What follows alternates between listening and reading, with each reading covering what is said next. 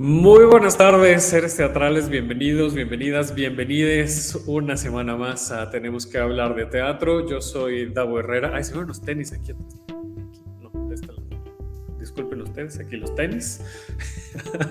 Pero bueno, pues es como, como no hay cabina y esto se hace cada quien en sus casas o en sus oficinas o donde puedan, pues bueno, estas cosas pasan. No se mete ahí a la intimidad de de los espacios desde donde estamos haciendo el programa. Eh, gracias a la gente que ya se está conectando en vivo a través de la página de Tenemos que hablar de teatro. Ya veo por ahí este gente que, que, está, que está conectada, así es que muchas gracias. Gracias también a toda la gente que nos escucha en podcast. Acuérdense que nos encuentran en todas las plataformas, en Apple Podcast, en Himalaya, en Google Podcast, en Deezer, eh, en Spotify, como tenemos que hablar de teatro. Eh, compártanlo, por favor, para que pues, hagamos de esta una comunidad más grande de, gente que hablamos de teatro. Y síganos también en redes sociales. El programa lo encuentran como arroba hablar de teatro. A mí me encuentran como Davo Herrera 9. Y hoy vamos a platicar de dos piezas, de dos proyectos que se están presentando. Ya aquí Rebeca ya nos dan saludos tarde a todos, todas. Muy bien, muchas gracias. Ahí comenten, comenten. Si nos están viendo en vivo en Facebook, comenten ahí pues, tal cual en los, en los comentarios para que eh, los podamos leer y hacer conversación sobre estos dos proyectos que les digo que de los que vamos a hablar hoy. Eh, que son dos proyectos que se presentan en el marco de, es que decir como el marco es como siempre como muy, muy así, este, el marco del Festival de Monólogos que organiza Recio. Gracias, Cristian Cortés, que ya se conectó. Dice muy buenas, muy buenas noches para ti, Cristian. Nos dices a que no se oye, pero yo no sé si solo eres tú o si el resto sí me escuchó. Ahorita en la prueba de justo antes de entrar al aire, pues sí me escuchaban, pero ahorita vemos si puedo yo moverle algo mi micrófono eh, o si es un tema de tus bocinas, Isaac, pero a ver, ahorita lo, vamos eh, calibrando. Estas dos obras sí se oye, dice Rebeca. Pues bueno, lo mejor es, Isaac, dice Cristian que, que, sí, oye, ahí está. Isaac, este, no sé qué sea. Súbele el volumen. Eh, o no sé. el Festival de Monólogos de Recio, que se está, se está presentando, pues bueno, en los espacios de Recio, que ahorita vamos a platicar un poquito más a, detalle de ello. Y para ello vienen dos mujeres muy talentosas que nos van a platicar sobre los proyectos que tienen en este festival, que cada una tiene una sola función. Valentina en su caso es la última de, su temporada y Ceci Sotres, que es nuestra otra invitada, pues es una única función dentro del festival, pero bueno, pues eso, pues para eso vienen. Valentina Sierra, ¿cómo estás Valentina? Hola, muy bien, muy contenta. Muchas gracias. Y Ceci Sotres, ¿cómo estás? Hola, ¿qué tal? Muy bien, muchas gracias. Gracias a ustedes por conectarse y por regalarnos un ratito de su tiempo para platicar sobre, sobre teatro y cabaret. Hoy, hoy va a ser este, teatro, cabaret, eh, gimnasia, ¿no, Valentina? teatro, cabaret, gimnasia, que por ahí justo alguien, no me acuerdo en qué conversación decían, le preguntaban a otra persona que yo estaba en esa conversación así de, oye, este, ¿y eso es danza, lo de, lo de Valentina? ¿no? Y decían, pues no es danza, pues es gimnasia pero claro que estos movimientos, ¿no? Ahora el viernes que, la fuimos a ver, yo decía, esto es muy ballet, también hay unos movimientos muy de ballet. Yo hacía como la comparación entre qué tanta de gimnasia hay en el ballet o qué tanto de ballet hay en la gimnasia. Claro. Pero bueno, ahorita nos platicas. Sí, ¿verdad? Sí, es como Ahí está, miren ya. Ah, bueno, déjenme, sigo leyendo los comentarios, Cristian, que si le hacía falta darle clic a la bocinita. Saludos, Erika Aspetti, que ya se conectó. Isaac dice que seguramente fue su conexión. Bueno, pues ya estamos, ya estamos.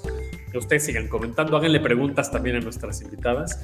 Y pues decía yo que estas dos obras o estos dos espectáculos forman parte del Festival de, de Monólogos de Recio.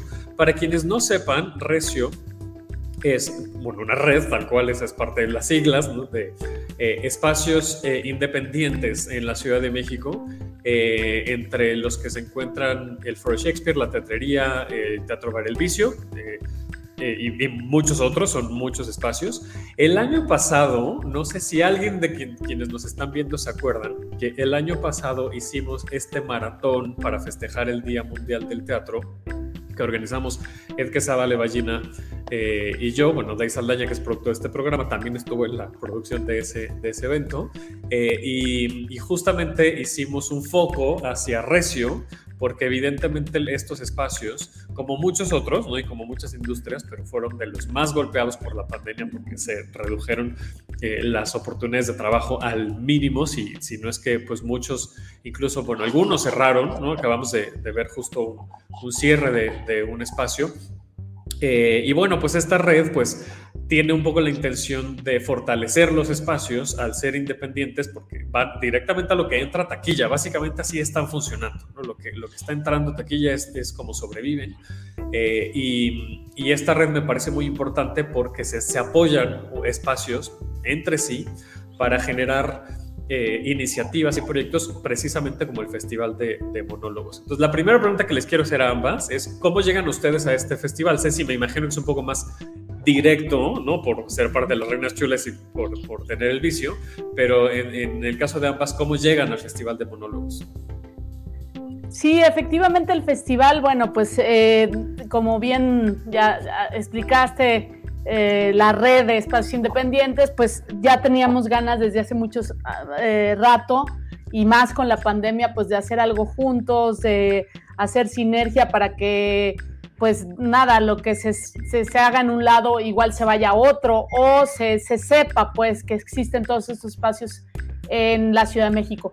Entonces ya, ya veníamos desde hace muchos meses queriendo organizar algo juntas y juntos y ahora con este Festival de Monólogos fue que se pudo concretar esta idea y, este, y entonces, bueno, pues estará corriendo, parece ser que todo el año, ahorita hay espectáculos hasta julio, pero parece ser que todo el año y ya veremos si hay algunos espectáculos que se pueden pasar a otros espacios y este, algunos no, no, no, no, no se podrá por el género de las obras, claro. pero la cuestión es, hay un abono, entonces si tú vas a una obra se hace un descuento en la otra y luego vas a otro espacio y se te hace más descuento y así hasta que te dan un boleto gratis. Entonces, eh, la cuestión es estar juntas y juntos, eh, apoyarnos entre los espacios, que como bien dijiste, pues la pasamos muy mal y estamos abiertos de milagro. Entonces, este, pues ese es el chiste y por supuesto, pues así llegué yo al, al, al festival, este, pues Nora y, y, y, tu servilleta, este, dijimos, bueno, pues entremos también al festival, Nora entró con Soy Bárbara y yo con Lucy. ¿Y, y tú, Valentina, cómo llegaste? Yo llegué directo de una invitación de Sonia Couo a participar okay. porque presenté un monólogo el año pasado y dijo, pues aquí, aquí es. y es que también me imagino que la selección o la convocatoria, ¿no? al ser tan específica, en este caso monólogos, pues debe ser justo como, eh, pues casi que por recomendación, ¿no? Es decir, alguien ve una cosa que a lo mejor le parece atractiva para que forme parte de, de esto y pues eso, ¿no? Las conexiones siempre son importantes. Claro, claro. En este caso, bueno, empezó ya el, el festival eh, a grandes rasgos para como englobar, ¿no? Para enmarcar, de, por, porque estamos hablando aquí de, de esto. Eh, forman parte, bueno, empezó el, el, 4 de febrero y forman parte del Foro Shakespeare, la Tetrería, el 77, el Centro Cultural Autogestivo, el Vicio y el, Foro, el Foro Belecén. Eh, y bueno, justo la cartelera es súper amplia, ¿no? Cada uno de ellos tendrá, pues bueno, este, algunas funciones que son únicas, como en tu caso, Ceci, eh, que, que, ya empezamos con, contigo para que nos platiques un poquito de Lucy, y otras que son algún tipo de temporada, ¿no? Como en tu caso, Valentina, que fueron poquitas funciones, pero vaya, no, no es una función única y eso eh, pues hace también que se enriquezca mucho la, la oferta y la cartelera. Yo siempre me acuerdo de, de, esta anécdota cuando hablo de la oferta en la Ciudad de México, que en alguna junta de presentación, cuando yo estaba integrándome a un trabajo, les decía, que me gustaba mucho el teatro y que iba muy seguido y todo, ¿no? Y la que era mi jefe en ese entonces se sorprendió mucho, me dijo, ay, pero ¿cuántas obras puedes ver? Ni que haya tantas obras. Y yo así me, me, iba para atrás si supieras. Y justo esto hace una buena ventana, ¿no? El Festival de Monólogos hace un buen escaparate de toda la oferta que hay en la ciudad. Sí, por supuesto, pues ese es, ese, es la, ese es el rollo, que eh, nos enteremos y sepamos que hay muchísimos espacios independientes haciendo teatro. Como bien sabemos, la Ciudad de México es una de las ciudades con más teatro, en, no solo en América Latina, sino en el mundo, que más teatro se hace. O sea, la gente debería de venir de una forma solo turística a ver teatro, ¿no? Y es un teatro de, de primerísima calidad el que se hace en la Ciudad de México. Así es. Em, Lucy, Lucy, la historia cabareteada de las mujeres. Que Lucy, definitivamente, bueno, me suena lógico el, nombre y todo este concepto, pues de estos, de, este esqueleto, ¿no? De estos fragmentos que se, que se descubrieron en los 70s em, de este Australopithecus, ¿no? Pero eso, eso, ¿cómo lo vas a llevar al cabaret, Ceci? Así es, pues mira, este, Lucy es una obra que quiero mucho porque me costó, en general las obras de cabaret son muy son de, corta creación, o sea, se hacen muy rápido, se escriben en un mes, dos meses y estrenas y hasta en menos, ¿no? Yo he escrito obras en una semana, en 15 días, depende de la coyuntura política y social. Pero esta obra es pues muy, es un cabaret eh, social y es más un cabaret, como yo le puse, un cabaret documental. Entonces esta obra me llevó casi tres años eh, escribirla, investigarla, bueno, sobre todo la investigación, escribirla unos meses, pero la investigación me llevó dos o tres, casi tres años de, estar leyendo y leyendo y leyendo y leyendo. Y entonces, este, yo inicialmente leí este libro de Animales a Dioses de, de Yuval Harari. Y, este, y, bueno, pues es una historia de la humanidad que hace ahí unas hipótesis, etcétera, ¿no? Y entonces, leyendo ese libro, se me ocurrió, dije, bueno, aquí está como muy claro dónde ha estado el Homo sapiens. Ah. Y entonces, este, pero pues dónde estamos las femisapiens, ¿no?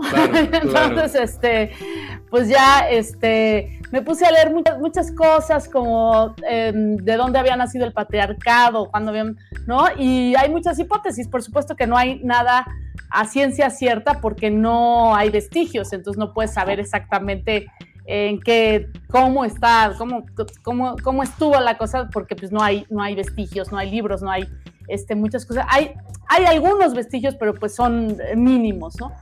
Entonces, este, bueno, pues justo como un chiste, empiezo con la Australopithecus lucy, que es eh, pues la, la, primera homínida o femínida que, que se, ha encontrado, que tiene este, varios millones de años, pero tiene tres millones de años, este, y bueno, pues, pues con los Homo sapiens no tenemos esa cantidad, tenemos más o menos 150, 170 mil años.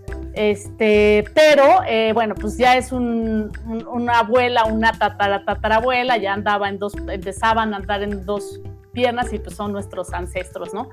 Y entonces, bueno, es como un chiste, ¿no? Empezar con esta personaje, y, pero es importante porque pues es una fémina, femínida, ¿no?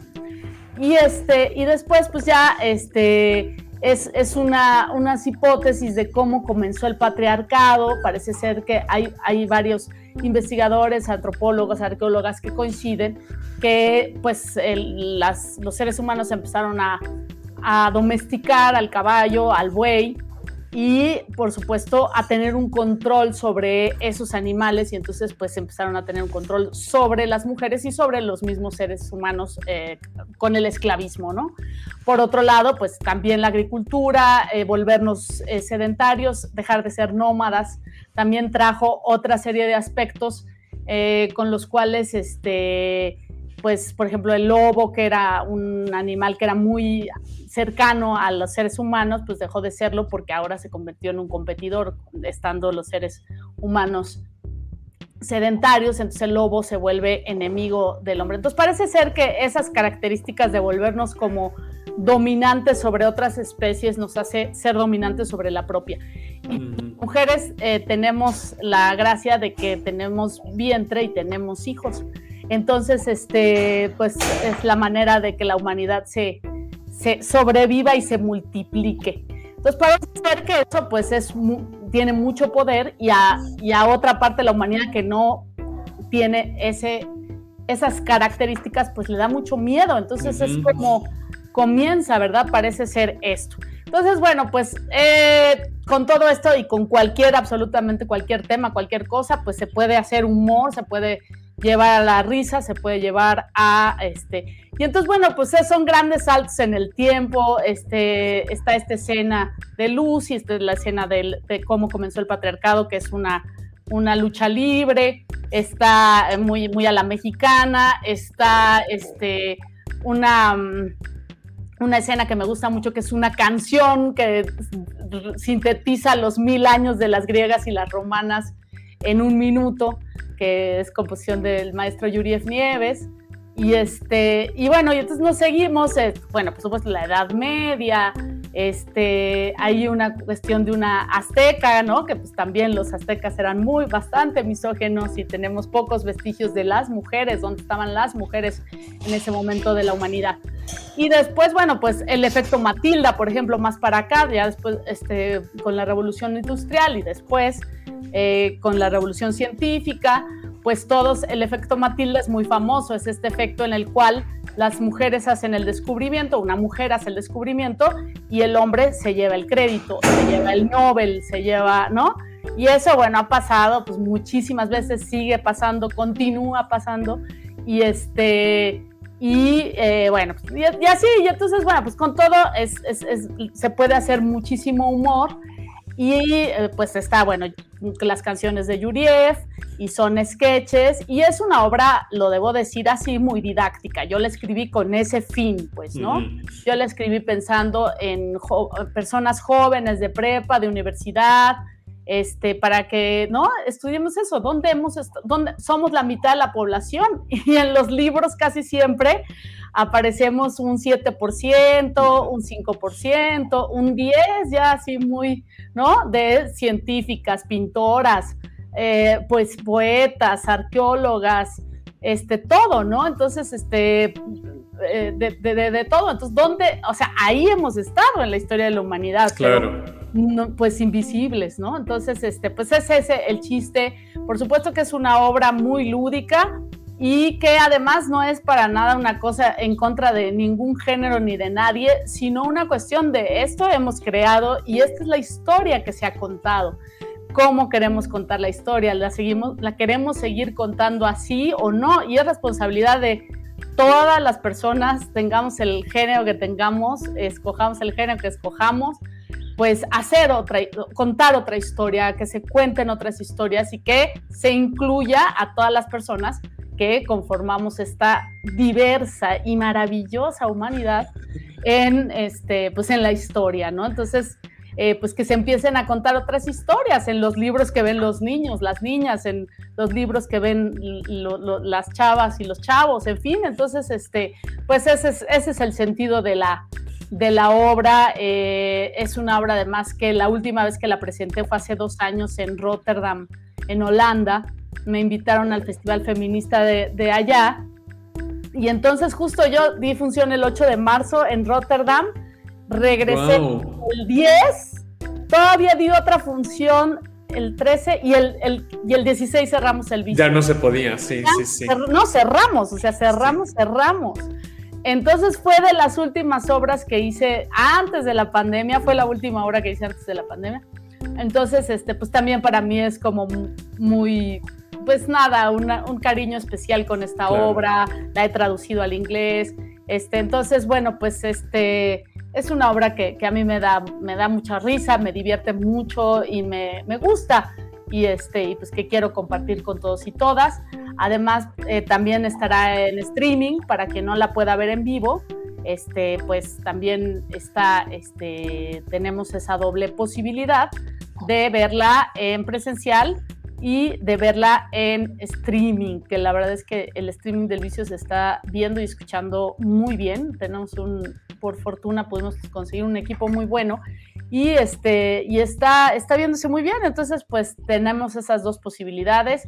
Si usted puede venir al cabaret a echarse su cenita, su chupe, etcétera, pues será muy bienvenida, bienvenido. Y si no, también lo puede comprar el boleto a través de streaming si está en otro estado, en otro país, en muy lejos del Coyoacán, etc.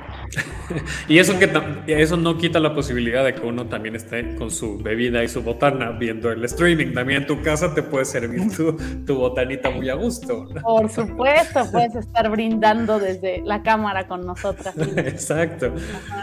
Parece como un... Em, Ah, como un mensaje repetitivo, ¿no? El, la diversidad, la inclusión, o al menos quienes estamos de alguna manera abriendo espacios, luchando, alzando la voz, no tratando en menor o mayor medida, eh, pues sí, lo escuchamos muy frecuentemente, ¿no? Sin embargo, no, todavía no llegamos hasta allá, ¿no? Que eh, me parece, o sea, cuando uno se da como estos enfrentamientos con la realidad de, gente que todavía tiene pensamientos pues, retrógradas, diría yo, de, discriminación, de, de, una falta de empatía con las otras personas en general, ¿no? De eso desemboca en muchísimas fobias, por ejemplo. Es en donde uno se da cuenta que el insistir ¿no? Como, como lo hace el cabaret muchas veces, el estar ahí, el no, el no silenciarse, se vuelve muy importante, ¿no? Se vuelve, se vuelve imperante. Sí, por supuesto. No, y además, mira, no es también que muchas personas, o sea, todas las personas traemos un chip que nos han enseñado a ser lesbófobos, homófobos, este, misóginos, etcétera, etcétera, discriminadores, racistas, clasistas, ¿no? En México somos muy clasistas. Y lo traemos porque yo te digo, yo escuchaba de niña frases, de niña, frases como, ah, es morenita, pero es bonita. Así crecí qué fuerte, Qué fuerte, Así crecí yo. Y pues no, es normal. O sea, yo lo veía normal. Pues, ¿qué tiene? Pues sí, es morenita, pero es bonita. Eh, a los cinco años lo escuchas y pues qué, pues no te das cuenta de nada. O sea, tú nada más se te va metiendo y metiendo y metiendo y metiendo eso. Y aún personas que hemos crecido en un medio más o menos progresista, escuchábamos esas frases y no, o de nuestros abuelos, o de nuestras tías, o de nuestros tíos, o nos vimos en, situaciones pues, de, de vulnerabilidad, de abuso, etcétera, etcétera, etcétera, etcétera, pues lo ves normal, ¿no? Porque es así, así funciona el mundo. Y justamente uno como niña en, los libros de la primaria de historia, pues dime qué mujeres hay, a que no sea la corregidora, ¿no? ¿Cuáles son? Sor Juana Inés de la Cruz, la corregidora, Gertrudis Bocanegra, y ya, si bien te va, ¿no? Este, ¿dónde están las mujeres? O sea, entonces, pues en los libros ahí lo ves tú, normal, ¿no? ¿No? ¿Qué vas a cuestionar a los seis años si, si en tu libro de primaria, desde que traía la, la, patria ahí en la, en la portada, pues este, no, pues no te ibas a cuestionar nada. Entonces, es momento de que ojalá, ¿no? Que las niñas y los niños empiecen a cuestionar y a decir, bueno, ¿quién más aparte del cura Hidalgo hizo la independencia? ¿Dónde estábamos? O en otros episodios, ¿no? Que se, que se como que aglomeran, ¿no? Por ejemplo, el concepto de las Adelitas. ¿Quiénes eran? ¿Quién sabe? O sea, ¿Dónde estaban? ¿Quién sabe? Pero las Adelitas como concepto, ¿no? Como, y como con una falta de identidad y de respeto al, ¿no? al nombre y apellido de cada una de esas personas. Claro, estamos como con esa educación súper intrínseca todavía, está súper metida en nuestro interior. Sí, es, hay que, de, ahora sí que como dicen, deconstruirnos. Este, porque sí es, pues lo traemos, ¿no? Lo traemos y, de pronto pues no te das cuenta y el pensamiento misógino o ya está ahí, pues, aún siendo de izquierda, lesbiana, este, lo que tú quieras, aún siendo así, este, pues no, no te puedes quitar las ideas que te han metido, pero como con, este, sí, al, al DHL, ¿no? Entonces, este, pues es muy difícil. Entonces, sí es un trabajo bien fuerte de, a ver, espérate, ¿no? Vamos a, ahora sí echar reversa en ciertas cosas y a otras, cómo las queremos construir distinto, o sea, cómo hacemos la, la, receta distinta, ¿no? Que no salga el mismo pastel porque no nos está funcionando. Y además no nos está funcionando ni a hombres ni a mujeres, ¿no? O sea, a, a todos salimos mal librados, todas salimos mal libradas del sistema patriarcal. O sea, los hombres están pagando un precio también muy alto, ¿no? En este sentido. Entonces, a nadie nos va bien con que la mitad del, del, género este, esté escondido, esté invisibilizado, no estemos haciendo ciencia, arte, este, deporte, etcétera, ¿no? estemos en la vida pública y en todas las áreas del conocimiento humano. Y es que también se vuelven referentes, ¿no? O sea, sí es importante la representación y la visibilidad, porque, bueno, eh, me, lleva un poco a hilarlo con, con, Quiero ser Nadia, justo que el propio título de la obra nos lleva a eso, ¿no? Es decir, ver a esas mujeres que están tomando papeles tan importantes en muchas disciplinas, en el caso de Nadia Comaneci, pues en, en la gimnasia, ¿no? Hace que otras personas ahorita nos platicas un poco más, Valentina, pero me imagino, por lo que se deduce de, lo que vemos en escena, que eso hace que tú ves a una mujer que está siendo exitosa y claro que te inspira a ser como esa persona. Sí, claro. Claro, en este caso, ¿a qué costo, no? Pero sí, por supuesto. ahorita desmenuzamos la, otra parte de quiero ser pero, pero Es verdad, la representatividad es importante. Si yo no veo a alguien ahí, ¿por qué me inspiraría serlo, no? Si no hay mujeres en la política, pues asumo que no es un lugar para mí. Exacto. Y mientras más representación haya, pues más me inspiro y quiero llegar. Claro, sí, por supuesto. Pues, Ceci, tienes una sola función eh, ahorita en el Festival de Monólogos. Cuéntanos. Así es, en el Festival de Monólogos tengo una sola función este viernes 25 de febrero a las 21.30 horas, a las 9 y media de la noche. Entonces, pues ahí les esperamos. Hay boletos con cena, con chupe, hay boletos solo con chupe, hay boleto solo la entrada. No es necesario que chupe ni beba, ni este, ni coma, eh, como usted quiera, y el streaming. Y estaré acompañadísima de el maestrazo Yuriev Nieves en la música original y en vivo. Muy bien. Eh, hay algo, algo iba a decir de, esta división de, precios, ya se me olvidó por estar poniendo atención de Yuret Nieves, se me, fue, se me fue la idea. Ah, no, lo que iba a decir es que la gente que nos está viendo en Facebook justo está viendo esas divisiones de precio, ¿no? 600 eh, pesos, pues, se los digo para quienes nos, nos escuchan en podcast, 600 pesos que incluye que tu, tu, cenita y tus bebidas, 350 eh, con dos cervezas, la entrada de dos cervezas, 300 la entrada general y si es streaming solamente 100 pesos. Así es que sí hay variedad, o sea, sí hay opción para, para disfrutar el, espectáculo.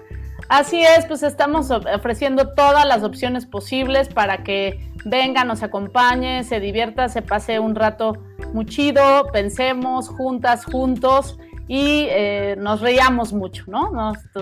a, través de toda esta reflexión, pues la risa siempre con esa herramienta tan poderosa que es la risa por delante y que es a lo que nos dedicamos les cabareteres.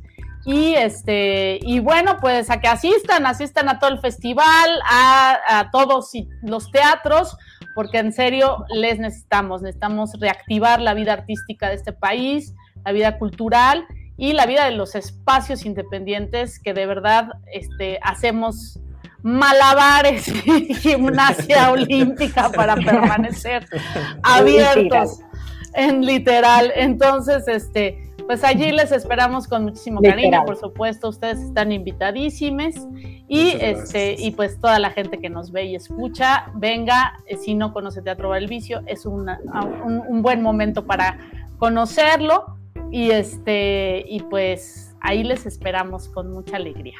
Muy bien, muchísimas gracias. Sabemos que te, tenemos, que te tienes que desconectar, pero no, no te preocupes, pero ahí está, ahí está ya toda la información.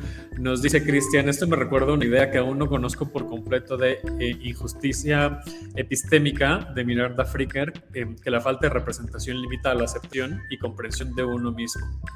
Sí, por eh, supuesto, ¿no? Nos pregunta Cristian que si el streaming ese, ay, perdón, como que, vi por eso el, comentario anterior, perdón, Cristian, no sé si ibas a decir algo más. Este. No, no, no, nada más que eso, pues una injusticia epistémica, obviamente, epistemis viene del conocimiento y en dónde ha estado ese, ese conocimiento humano, ¿no? Entonces, por supuesto, entonces una injusticia del conocimiento tremenda, porque pues sí, como decía bien Valentina, pues si no, no, no te ves ahí representada, pues no, no te vas, no, no vas a ver ni vas a aceptar ni nada. Y además, o sea, hay dos partes. Hay una parte que es, hemos estado en la historia, pero estamos invisibilizadas cuando estamos, cuando hemos estado. Y ahorita, bueno, pues se trata de visibilizar y de que haya más, todavía más físicas, matemáticas, de todo, ¿no? De todo, de todo, de todo. y bueno, nada más contestándole rapidísimo a Cristian Cortés, sí, el streaming es en vivo. Es en vivo y este, y sí, sí, sí se queda, sí se queda ahí algunas horas. Pero bueno, pues es en vivo, entonces, este, de hecho, ahí hacemos chistecitos al streaming para que vean que sí está en vivo, que sí está aquí. Eso siempre se agradece. Se, escucha mejor en streaming. Ah, bueno, claro, las, las bocinas van, el audio va directo, a, tus bocinas, ¿no? Pero también se agradece justo que se tome en cuenta porque hace que te sientas parte que estás ahí, ¿no? Y no se, no se, no se aleja tanto como otros formatos de video, porque que pues sí, se, sienten incluso un poquito más fríos. Cristian lo pregunta porque Cristian vive en Barcelona, entonces por eso está preguntando. Ah, muy buena pregunta. No, pues sí, velo ahí como a las 12 de la noche, que ya son tus 8 de la mañana. No, no es cierto. Desvélate, Cristian, no hay problema, desvélate. Es lo vale, lo vale. Lo vale, al día siguiente sábado, es, ya tu sábado en la madrugada. no, sí se queda unas horas, sí se queda unas horas. Este no nos lo bajan porque como la música es este, es... Em, propia, no, no tiene Es propia, no este, tiene derecho. copyright, ¿no? porque luego Ah, sí ha pasado eso, desgraciadamente, en otros streamings, que corre bien el streaming, pero ya no se puede quedar muchas horas porque te lo bajan, porque pusiste la de Juan Gabriel. Juan Gabriel al final. Y ya, exacto. Bueno, Ceci, muchísimas gracias por conectarte. Oigan, muchas gracias. Les mando un abrazote. Mierda. Estamos ahí. Mierda también, vale, mucha mierda. Órale. Muchas gracias, Ceci. Abrazotes. Nos vemos pronto.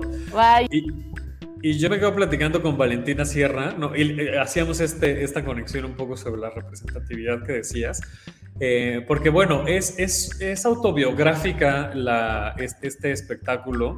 Eh, yo tengo muchas dudas, pero al mismo tiempo tengo muchos aplausos para ti, ¿no? Sí, no, es que te quiera preguntar qué, qué, tanto de lo que vemos en escena es cierto, porque me parece una pregunta este, innecesaria, incómoda, imprudente, pero al menos en la, en la, en la anécdota que vemos, eh, pues el personaje que estamos viendo en, escena eh, tiene un montón de dificultades, como muchas personas, como muchas mujeres, por supuesto, pero especialmente te vas, se va, se va eh, desenvolviendo, ¿no? Se van quitando capas, que cuando dices, no, ya esta chava no le puede ir peor, bueno, resulta que, bueno, ¿qué crees? Que tengo esta otra cosa que, mira, entonces se vuelve, uf, o sea, llegador, se vuelve, se van volviendo golpes bajos, Valentina. ¿Qué onda con, con Quiero ser Nadia? Pues es eso, sí es, eh, sí son un montón de cosas terribles, pero creo que todas están conectadas y son parte del mismo inicio. Eh, creo que todo parte de, pues, de una etapa de abuso infantil. Y sí es una búsqueda muy personal y habla mucho de mi biografía, pero también se vuelve algo político al final. Porque creo que las mujeres, sobre todo, estamos muy acostumbradas a pensarnos muy únicas y especiales. Y de pronto cuando hablas, te das cuenta que más bien estamos eh, acostumbradas a callar. Entonces, esas historias que pensamos que solo nos ocurrieron a nosotras y a nadie más, de pronto no es cierto. le han pasado a todas las mujeres o a la mayoría, a la inmensa mayoría. Entonces sí, es una búsqueda muy personal que termina siendo pues, muy público y muy político todo lo que toca, ¿no? Sí, y hay una cosa, bueno, que eh, me gusta mucho cuando, cuando veo espectáculos que son así tan, tan reales, ¿no? incluso autobiográficos, pues que que no empieza ni acaba nunca, ¿no? Es decir, eh, cuando entras a, la sala, ya estás ahí, Tú ya, está, tú ya, tú ya existes, ¿no? El personaje que vemos ahí ya, ya está existiendo, es decir, te vas metiendo en algo que, o sea, te vas asomando en algo que ya estaba, ¿no? Y eso me parece un gesto muy interesante. E, e, ese, esos gestos de Roland a mí me gustan mucho, ¿no? Creo que disfruto más las obras que empiezan así, que empiezan entre comillas, a las obras que empiezan con el oscuro y tercera llamada y se abre el telón, porque, porque es como meterte, ¿no? Como asomarte en, en la vida de ese personaje. A mí me encanta el fenómeno teatral, creo que es todo. O sea, creo que empieza en el Uber o en la bicicleta el, teatro. Creo que ahí empieza el fenómeno teatral. Entonces, a mí me encanta aprovechar también ese momento de entrar al teatro y sentarte. Y me gusta ser testiga de eso, ¿no? Estar ahí este, ya en escena, viendo cómo la gente llega, escuchando lo que hablan, eh, viendo en qué mood vienen. Y de pronto empieza muy informal, ¿no? y en qué momento se convirtió en ficción, pues quién sabe. O sea, como que sí me gusta esa, esa primera transición. Sí, esa transición. Sí, sí, ah, eh, eh, al final esto no es en serio, estamos platicando y les voy a contar algo. Nunca separar, ¿no? Ajá, exacto. La, actriz se va a concentrar. Sí, y no digo que esté mal, claro que no estoy criticando ese, esa otra manera de, de, ver los espectáculos, ¿no? Porque pues, sí hay, hay, hay obras que, que, obviamente necesitan ese corte, ¿no? Para que la gente entienda que ya está empezando la ficción o que ya está empezando lo que sea que estás viendo, ¿no? Pero me gusta, disfruto, lo que digo es que disfruto mucho estos espectáculos donde, donde se diluye eh, y que puede ser tan, como decías, político, ¿no? Y, y, tan profundo y tan serio, incluso doloroso como en el caso de Quiero ser Nadia, o tan divertido y entretenido como en la obra que sale mal, que es exactamente lo mismo, te metes al teatro y ya están sucediendo un montón de cosas. A eso me refiero, como en el formato, pues. Claro, no sabía que la habías ido a ver, qué padre. Sí, fui, fui el, bueno, fuimos, este, el señor productor de este programa y yo, de ahí yo, este, fuimos el viernes. Y justo ahorita que decías, me gusta escuchar lo que la gente dice, estaba yo con, con mucha, este, me llamaba mucho la atención que no sé quién mandó a un grupo, porque se notaba, después, bueno, deduje que mandaron a un grupo de estudiantes y estaban sí haciendo las notas de cuántos pedazos de cubitos de magnesia había en el escenario, me pareció una cosa muy linda, ¿no? Como el, no sé qué tipo de tarea le hayan dejado a ese grupo, pero estaban notando las luces, este, lo que traías puesto, ¿no? Este, al, final de la función fueron a asomarse a las medallas, no sé si las contaron o vieron de qué eran, me, me pareció muy interesante eso. A mí también me encantó, estaban como viéndolo un poco desde fuera o por lo menos trataban, y me gustó mucho verlos adentro una vez ya en la obra, verlos metidos en el aplauso. Y, sí, sí, sí. Me gustó, gustó. Y el público también hace este, parte de la experiencia, por supuesto, ¿no? a lo mejor grupos de gente que te tocan muy, muy rígidos, que pues no es lo mismo que, cuando están muy abiertos y están metidísimos en, metidísimos en, la obra. Claro. ¿Cuánto, ¿Cuánto tiempo te tomó preparar este espectáculo? Eh, lo hice, es lo hice, como lo digo en la obra, para el sexto ciclo de dramaturgia contemporánea escrita y dirigida por mujeres, y lo hicimos en dos meses. Tuvimos dos meses para crear algo eh, y teníamos que presentar un work in progress. Y, Pero pues este es mi work in progress. Al final y, me, imagino que se, seguirá, ¿no? Este, pues seguirás redescubriendo cosas. Pues, ah, justo eso te iba a decir hace un momento. Creo que esta obra específicamente siento que es de todo lo que he hecho la más viva. Eh, cada función, o sea, es un ente vivo y cada función es bien diferente.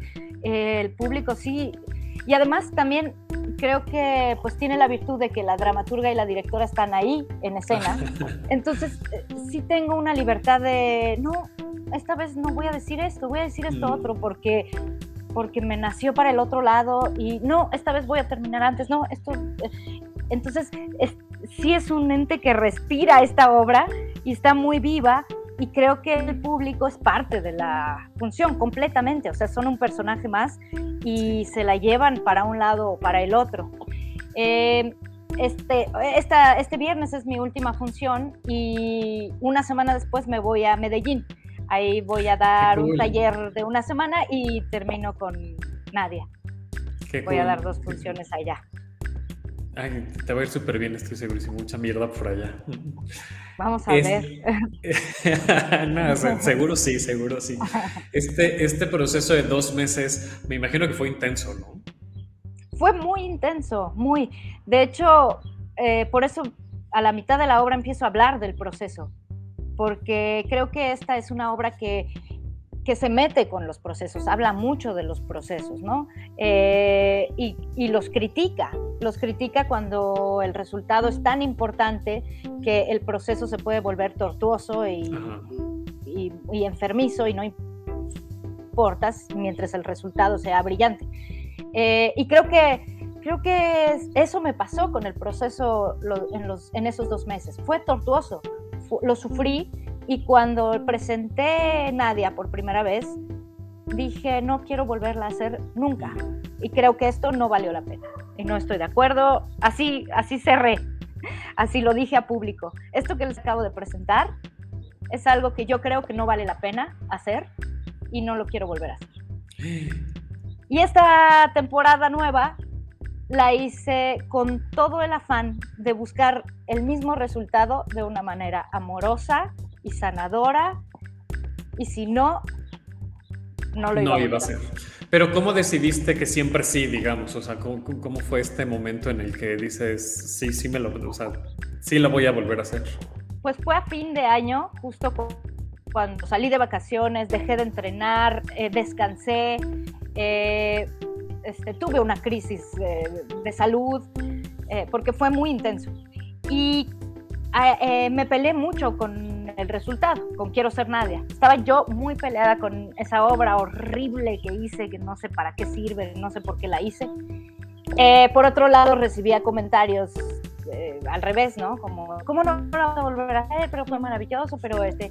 Y comentarios eh, desde el llanto de... O sea, gracias a que vi esa obra, me di cuenta de... me quebré contigo y entonces me pude reconstruir. Y entonces me empecé a reconciliar con el resultado primero. Y cuando me invita Sonia y dice, bueno, vamos a hacer esto, eh, dije, si logro hacer un proceso amable, amoroso y que me sane. Y si no... Pero llegó directamente, entonces, me, me dices hace rato, llegó directamente a pedirte que, que, o sea, a proponerte que hicieran nadie, ¿no? O sea, no, no, no te dijo, éntrale con algo que quieras, puede ser nadie, no fue así de quiero estar. Sí, fue por Nadia y no la había visto. Fue solo de lo que escuchó y de que tenía muchas ganas de verla y decía, me la perdí, por favor, vamos a volverla a hacer, platicando. Somos muy amigas, la quiero muchísimo a Sonia. Y fue así, y dije, va, pues hagámoslo. Y entonces dije, bueno, pero me voy a proponer eso, me voy a proponer un proceso de sanación y de amor. Si no, no. Mira, de hecho, de ese tipo de, comentarios, Exacto, de ese tipo de comentarios que decías, ¿no? nos dices ahí Galván, tuve la oportunidad de ver Quiero ser nadie en el sexto ciclo de dramaturgia contemporánea, escrito y dirigido por mujeres, y me pareció un acto sumamente generoso de tu parte para con nosotros. Cuando culminó, no tenía palabras para agradecer eso que compartiste y a la fecha no encuentro manera de agradecer esto que provocaste en mí. El gracias se queda muy pequeño. Mucha luz para este proyecto y para quienes sean testigos. Ay, qué padre, muchas gracias, Said. Bueno, Said no me dejará mentir, que de verdad terminé diciendo, esto no vale la pena, me cuestiono todo lo que hice, no quería volverlo a hacer. Pero yo como espectador sí agradezco mucho cuando hay Vaya, es que hay diferentes tipos de espectadores y espectadores, por supuesto, y hay diferentes tipos de obras, evidentemente, ¿no? Que tienen diferentes objetivos, ¿no? Pero a mí me gusta mucho, y yo lo he dicho mucho en este programa, ¿no? Yo soy un espectador que me gusta verme reflejado en lo que estoy viendo en escena y que conecte emocionalmente con lo que estoy viendo en escena. Y regularmente se facilita esa conexión cuando lo que estoy viendo en escena es un trabajo honesto. No quiero decir autobiográfico solamente, sino un trabajo honesto en el que la persona que está ahí enfrente se muestra, ¿no? O sea, muestra una parte humana eh, y pues evidentemente ahí la conexión es mucho más fluida. En el caso de Quiero ser nadie me pareció que eso para mí llegó, pues, ¿no? O sea, evidentemente es honesta porque hablamos de, bueno, hablas de ti, hablas de, tu proceso y eso, eso ayuda, como dices ahí, ¿no? Ayuda a generar como esta reflexión, ¿no? En algunos casos, no en todos los casos, y no tiene por qué ser así siempre, pero vemos espectadores que sí, que sí agradecemos y que sí disfrutamos de alguna manera el confrontarnos, porque incluso se vuelve un tema terapéutico. ¿Cómo le pongo palabras a estas emociones y a estos pensamientos que estoy teniendo? Pues a través de lo que estoy viendo, a través de lo que hay en escena. Muchas veces sucede así. Sí, creo que eh, yo tenía como un prejuicio hacia el biodrama, siempre lo he tenido, como que odio ir a ver que una actriz o un actor este, se dé terapia y yo ser testiga, ¿no? De eso, como, ah, mejor ve y págate una terapia, no, me hagas pagártela a mí. eh, si además vas a cobrar por esto. sí, no siempre me he cagado. Eh, y yo tuve la sensación cuando presenté esto de que mi terapia ayudaba a sanar a los que la veían mientras yo me hacía daño. Entonces dije, esto no tiene sentido. O sea, no, no, puedo, no puedo recibir un gracias muy honesto eh, de, oye, muchas gracias porque te vi, lloré y me siento mejor, mientras yo me estoy pudriendo por dentro, ¿no? Y estoy, voy a hacerme la herida más grande para que tú sanes. Siento que eso no funciona. y lo otro creo que tampoco funciona. Voy a sanar y tú veme y apláudeme y tú no sanes y tú ni te conectes. Y creo que eh, lo que estoy tratando de hacer es encontrar ese equilibrio en el que sanemos juntos. Y si no sanamos los dos, entonces siento que sí no vale la pena. Claro, claro. hay, hay un tema del que poco se habla, no tengo memoria, a lo mejor de hecho es la primera vez que lo veo en escena, que es de las personas que viven con lupus. Em, hay muy poca información, ¿no? De, de, esto. Eh, y, me, y, me, parece también em, Creo que ya hice un spoiler, pero bueno, este, vayan y descubranlo el viernes en la función. Ustedes disculpen, pero es que me llamó muchísimo la atención porque justo eso, porque me parece que no hay, eh, no, no hay mucha información y, encontrarlo en escena a mí me pareció revelador y, muy bonito, la verdad, el, el, hablar de esto y además eh, mira todo esto que te puede pasar, que, hay un momento en el, que, en el que dices, y luego no sabes si esto es por esto o por esto otro, ¿no? O sea, ahí está, uno ya no sabe de dónde vino ese padecimiento. Sí. Eh, pero, pero te tenía que decir que me, que me parece, pues, bastante lindo, ¿no? que, que suma mucho, que, que, se hable de la gente que vive con lupus. No me parece grave el spoiler, ¿eh? Ok, bueno. Sí es, me parece, me parece que sí es, porque no está en el planteamiento, pero... Pero no es así como, ah, sorpresa. No, nada, nada, no pasa nada. Eh, si lo saben, no pasa nada. Además, toda la gente que conoce lo sabe. El que me conoce lo sabe. Eh, creo que es una enfermedad que, y yo voy a regresar al tema incluso de Lucy, es una enfermedad que le da mucho más a las mujeres que a los hombres. Y es muy casual que sea una enfermedad que casi de la que no se hable, que es invisible, porque otra vez las mujeres tendemos a callar, ¿no? Eh, a sufrir en silencio, y además es una enfermedad que no se ve, eh, o sea, se ve poco, se ven las manchas. Es más, yo creo que tú me viste las manchas y me dijiste que sí se me veían. no, no fui yo, fue, alguien justo enfrente de mí, pero no fui yo.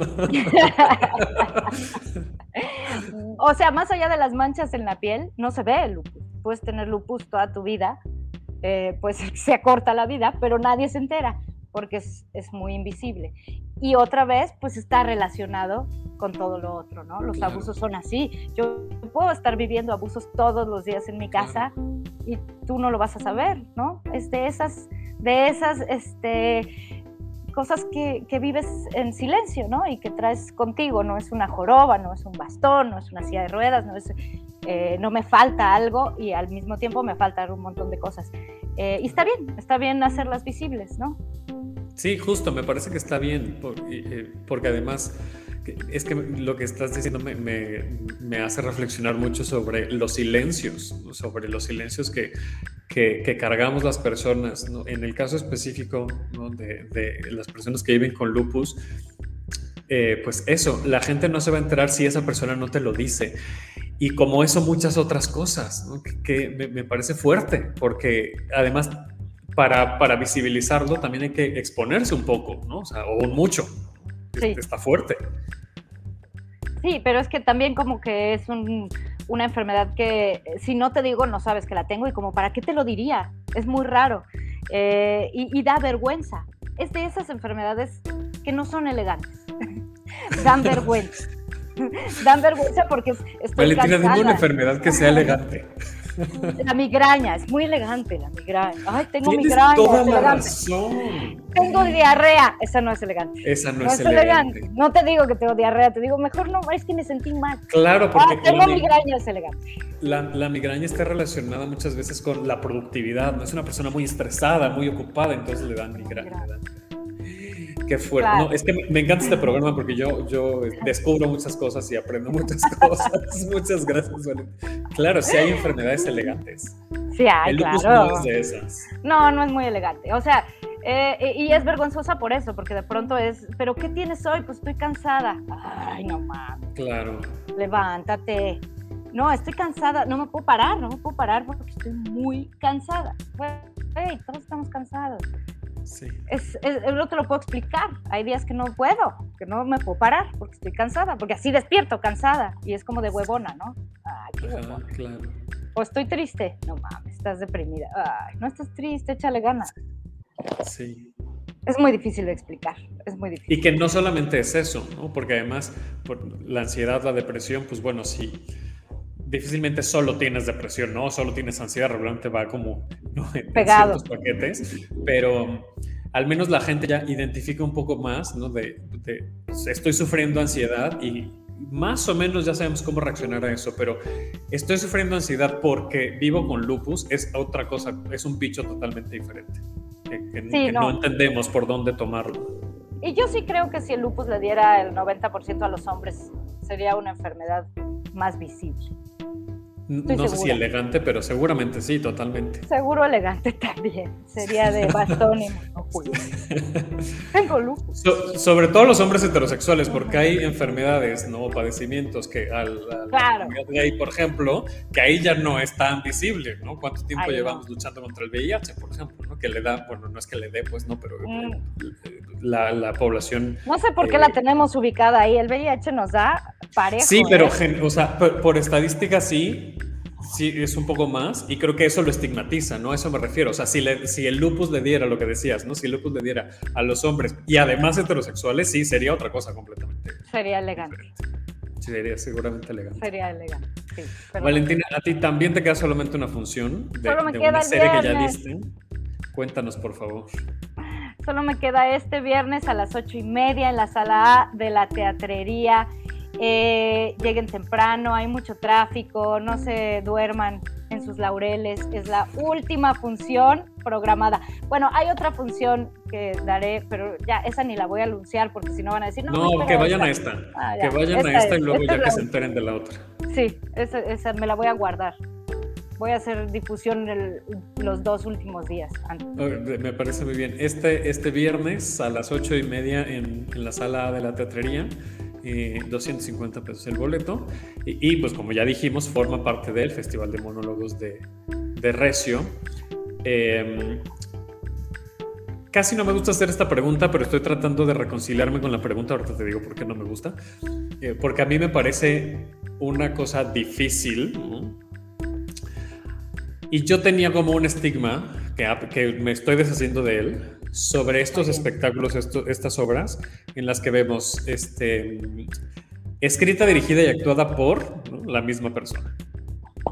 Y tengo cierto estigma porque de pronto uno se encuentra con, con obras que, que, más bien van para que le inflen el ego a esa persona, ¿no? No, no, no por una exploración como es tu caso. Y mi pregunta es, ¿qué tan difícil fue para ti? O sea, el, el hacer todo tú sola. Muy, me peleé muchísimo por eso. Ese fue mi primer pleito con el sexto ciclo de dramaturgia, que yo no quería estar sola, yo quería dirigir, yo quería escribir, pero no quería escribir actuar, y menos con este tema. Eh, de verdad propuse y escribí la primera, como la, la mitad de la obra era para un títere, era para públicos jóvenes, jóvenes audiencias, y me lo echaron para atrás y me dijeron, no, no, no, no, no, no, sin ayuda, tú sola, tú sola en el escenario. Entonces, fue, me, fue muy difícil, muy, muy eh, abordarlo así. Eh, tuve, tuve gente cercana que me ayudó mucho, eh, pero, pero lo sufrí y también está en la obra, también hablo de eso, de estaba sola en el escenario, no había nadie que me ayudara, lo metí al proceso, ¿no? O sea, todo lo que iba surgiendo durante el proceso se fue así como que permeando, fue permeando el, eh, la dramaturgia y de eso habla también, de que no me gustó para nada estar sola en el escenario, estoy acostumbrada a, estar con, con, otras personas, ¿no? Eh, para mí el teatro pues, es comunidad, es este, y, y, somos un montón de personas, aunque haya solo una en el escenario, hay un montón de gente atrás. Y acá tenía que estar sola, produciendo sola, este, dirigiendo sola, todo sola. Entonces, no me gustaba, como que iba en contra de todo lo que había hecho. Esto, todo lo que está en Nadia va en contra de todo lo que he hecho. en general. Pero ¿Y estás descubriendo cosas con eso? Muy cabrón. Muy. O sea, sí, sí crees que para ti profesionalmente te está, te está llevando a otro lugar. Sí, me, rompió la cabeza, me rompió todos los esquemas y de hecho empecé a trabajar mucho con un método nuevo de creación eh, que puse a prueba la semana pasada de un taller de este nuevo método que me encanta, eh, con puros cuates eh, creadores, con este, Juan Carlos Medellín, Daniel Arroyo, Fernando Echevarría, Fernando Escalona, Demetrio Bonilla, Miguel Alejandro León y Gaby Murray. Y nos pusimos a jugar con todas estas teorías que traigo y este taller es el que voy a ir a dar a Medellín. Entonces sí, mm, definitivamente me, me cambió el esquema y tengo muchas ganas de usarlo para crear cosas nuevas. Está muy cool, pues felicidades por eso, gracias por compartirlo, gracias por poderlo ver en escena, dejarnos verlo en, escena y, pues nada, quiero ser Nadia. Eh, que no hablamos porque se llama así, usted vaya y descúbralo. Lo, ese Ay, sí, no... ya todo lo demás. sí, ya, exacto, ya no voy a decir nada más, ya vayan a ver porque Lo más obvio lo vamos a dejar ahí, para que no se lo imaginen. Mínimo, algo que descubra la gente. Pero no vayan a... No vayan a pensar que todo es eh, llanto y azotadera, ¿eh? También está divertida y se van a... Sí, lo llevé a lugares muy oscuros, ¿verdad? Discúlpame, Valentina. No le estoy dando su lugar correcto a la obra. Miren, me tengo cara de pastelazo. Es chistosa. Y, y sabes que este creo que sí se alcanza a notar que era un proyecto originalmente para jóvenes audiencias, porque de pronto también se vuelve, decía Ceci hace rato, ¿no? este, didáctico, también se siente como esta parte lúdica y didáctica de, Quiero ser. Entonces, efectivamente, no es una azotadez, ¿no? No, no va a, a, sufrir, no, no, Nada más yo. yo lo llevé a ese lugar también, disculpen, también uno tiene sus, ópticas. Quiero ser nadie, dramaturgia y dirección y actuación de Valentina Sierra. Este viernes 25 de febrero es la última función a las 8 y media de la noche en la teatrería para que compre ya sus boletos, por favor, usted que nos está viendo. Y si nos escucha en podcast y ya pasó la fecha, pues bueno, está al pendiente de las redes sociales de Valentina. Este para que... Porque habrá una próxima función. Exacto, porque alguna vez habrá alguna, entonces ya está el pendiente para que, para que se entere. Muchas gracias. No diremos cuándo. Me ahogué con ya te Muchas gracias, Valentina. No, muchas gracias a ti. Gracias por ir, gracias por la invitación, gracias por las preguntas poco convencionales y el espacio. Yo, yo avisé, yo aviso antes de empezar el programa que no es la clásica entrevista de, de qué se trata y dónde está. Llegamos a eso en algún momento. El vitiligo puede ser elegante, depende de dónde, pues, dónde salga, ¿no? Es que podría llegar a ser una... Exacto, y, qué forma tenga también. Que se te da así como la máscara, este, el, fantasma de la ópera. Exacto. Uy, elegantísimo el vitiligo. Sí, sí, sí. Ese sí, ese sí depende. o las manos nada más, como guantes. Como guante, exacto, exacto. Bueno, pues muchas gracias a Rebeca y a toda la gente que comentó aquí en, en, Facebook, gracias a la gente que nos, que nos escucha en podcast. Nos dice Cristian, la dejé para el final porque ya no quedaba en cuanto a la ley. Este, pero empecé este bloque contigo no iba a hacer esa pregunta porque me parecía innecesaria, incómoda e imprudente. Entonces dice: Pregunta innecesaria, incómoda e imprudente, una playera más para el merch de este programa. Sí, muy bien. Yo sí la compraba. Muchas gracias, Argentina. Muchas gracias a la gente que nos escucha en podcast. Síganos en redes sociales, por favor. El programa lo encuentran como arroba hablar de teatro en Twitter, en Instagram. Eh, síganos en Facebook. Tenemos que hablar de teatro para que también vean las transmisiones en vivo. A mí me encuentran como Davo Herrera 9. Eh, gracias a Dave Saldaña que está en la producción de este programa. Valentina, redes de, de ti, del, del, proyecto, de lo que quieras dar, ¿dónde te encuentra la gente? En Facebook, en Instagram está Puño de Tierra, que es la compañía productora de esta obra, y yo estoy en arroba Belén Sierra en Instagram y en Twitter, pero casi no uso Twitter, perdón. No, bueno, pues Instagram, Instagram, ahí será. Muchas gracias, nos vemos y escuchamos el próximo lunes con un nuevo episodio para seguir hablando de teatro. Nos vemos la próxima. Gracias, Valentina. Gracias a ti. Bye.